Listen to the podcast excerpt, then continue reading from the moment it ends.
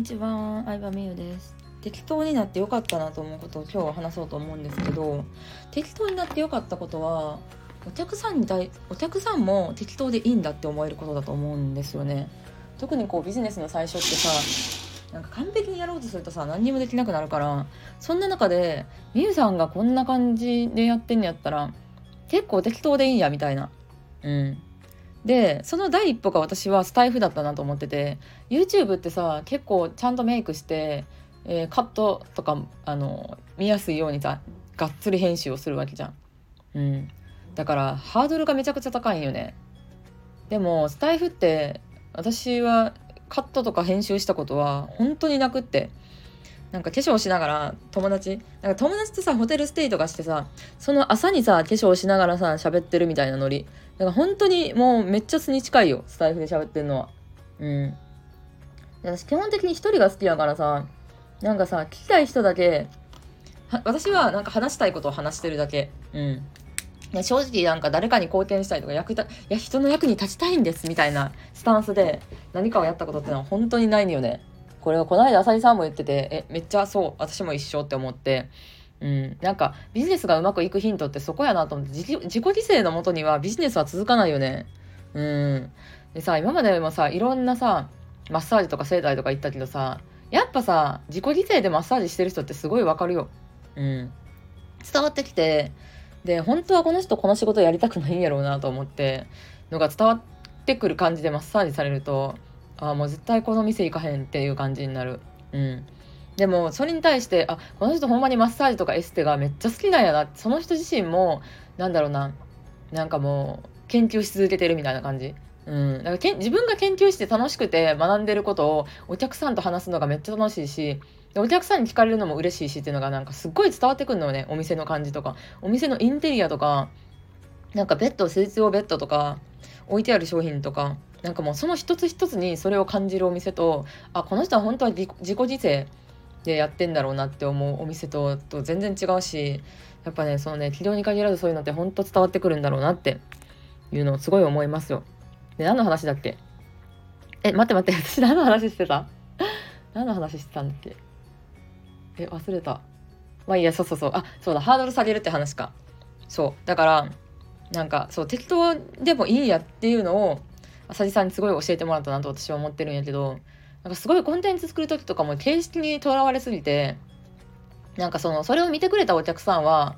このレベルじゃないとコンテンツを売っちゃいけないんだろうかって思わせてしまったなっていうのが今すごい反省でもあるんよね。うん、その時はその時で私もどんどん進化していくからさその時のベストとしてもちろんやってたわけなんやけどだからね結構今はコンテンツも適当というかなんか3分とか5分で見れる短いものにしたりとか気軽にハードル低く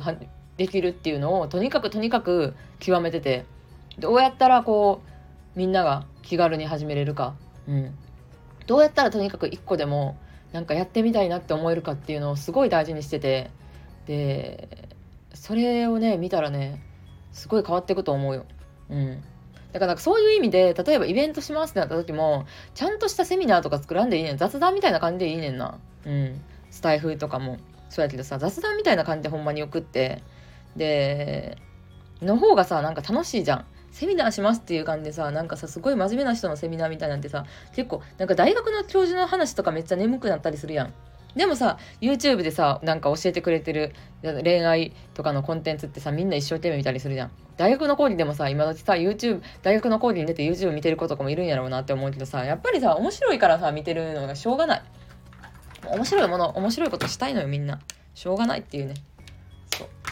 だからなんか真面目さとか正しさよりもなんか楽しいっていうのをすごいすごい大事にしていきたいなと思ってて。うん、なんか結局は何が大事かって言ったらお客さんを一歩でも前に進進ませることが大事やからさ。あなんかこんな挑戦ってさなんか意外怖いと思ってたけどさやってみたら大丈夫だったっていうのを感じてもらうきっかけ作りが私は一番大事やと思ってて。っていうのを考えるとなんかっていうっていうのを考えるよりも私はちゃんとしたあのサービスを提供してる人って思われなきゃならないみたいな。やっぱなんか昔の方が自分の保身に走ってたなっていうのはすごい思う客観的に。うん本当の意味でまだまだ今ほどお客さんのこと考えれてなかったなっていうか。もうなんか私なんて別にどう思われてもいいわけ今。うん。そう。どう思われてもいいっていうかなんか変わった人やなって思われようが何やろう。変わった人やなと思われようがなんかどう思われようがなんかそれをきっかけに変わなんやろな変化していくお客さんが増えた方がなんか嬉しいなって思うから。うん。あとはななんだろうな変わった人と思われようがいいっていうよりかはなんか素の自分を好きになってほしいって感じかな。あそっちの方が大きいかも。自分そやな。そやな。素の自分をさもう出し出さないとさ嘘の自分好かれてもしょうがないなはめっちゃ思うね。うん。そう嘘の自分好かれたらさなんか後からさ実はこうだったみたいな言うのめんどくさいからもう私はもう普通に最初からオープンマインドで言ってるよ。オープンマインドで言ってこんな私が無理ならもう来ないでくださいっていう感じやから。みんなもオープンマインドで行こう。世の中の人みんな優しいからさみんな優しいからさなんかさこの人はこういう人って分かったらさそれ相応の対応をしてくれんだよね。うん。そうそれ相応の対応をしてくれるからなんかまあ最初から私もちょっとずつちょっとずつさこうさ何自己開示をできるようになったわけやけどさ。うん。でもなんか自己開示って別に売れるためってだけじゃなくてなんか人間関係全般ですごい大事だね。うん。自己開示してくれる人ってやっぱさ可愛がられるじゃん。でもさ素の自分をさなかなか出してくれへん人ってさなんかどうやったらこの人は素を出してくれるんだろうがさ本当にずっとずっと続くとさ結構きついよね。本当はどう思ってんだろうとか。本音言ってくれてんのかなみたいななんか見えへん人っているやん。うん。って思うからなんそうだな。うん。あでもあとはなんか自分が自己開示すると相手が自己開示してくれるパターンはめっちゃあるかも。うん。それはめっちゃあるな。それが楽しいのはあるかな。私もなんかさ割とさ昔から何回も言ってるように大人数でワイワイよりも少人数で飲んだりとか話すっていうのがすごい好きなんやけど友達とかと。それは何でかって言ったら少人数の方が自己開示できるからと思うねんな。少人数の方がさなんか大人数の人がいるとさちょっとさこの人おしゃべりやから喋れへんなとかあったりするじゃん。少人数だとなんかお互いねあのこの話をしても大丈夫だなって思ったら結構込み入った話とかもできるっていう意味でそうやなだから私自己開示できる人好きだな。大人数に対して自己開示オープンマインドな人ももっとすごいなとは思うけどね。うん何でも。何でも OK みたいなまあでもそれがなんか理想ではあるけど私はあのそんなに大人数の前でどう思われてるだろうかっていうのが怖いからうんなんかこういうスタイフとかでこっそり自己開示をしつついいなと思う人たちが 目の前に現れるようなシステムを作ってるって感じだね。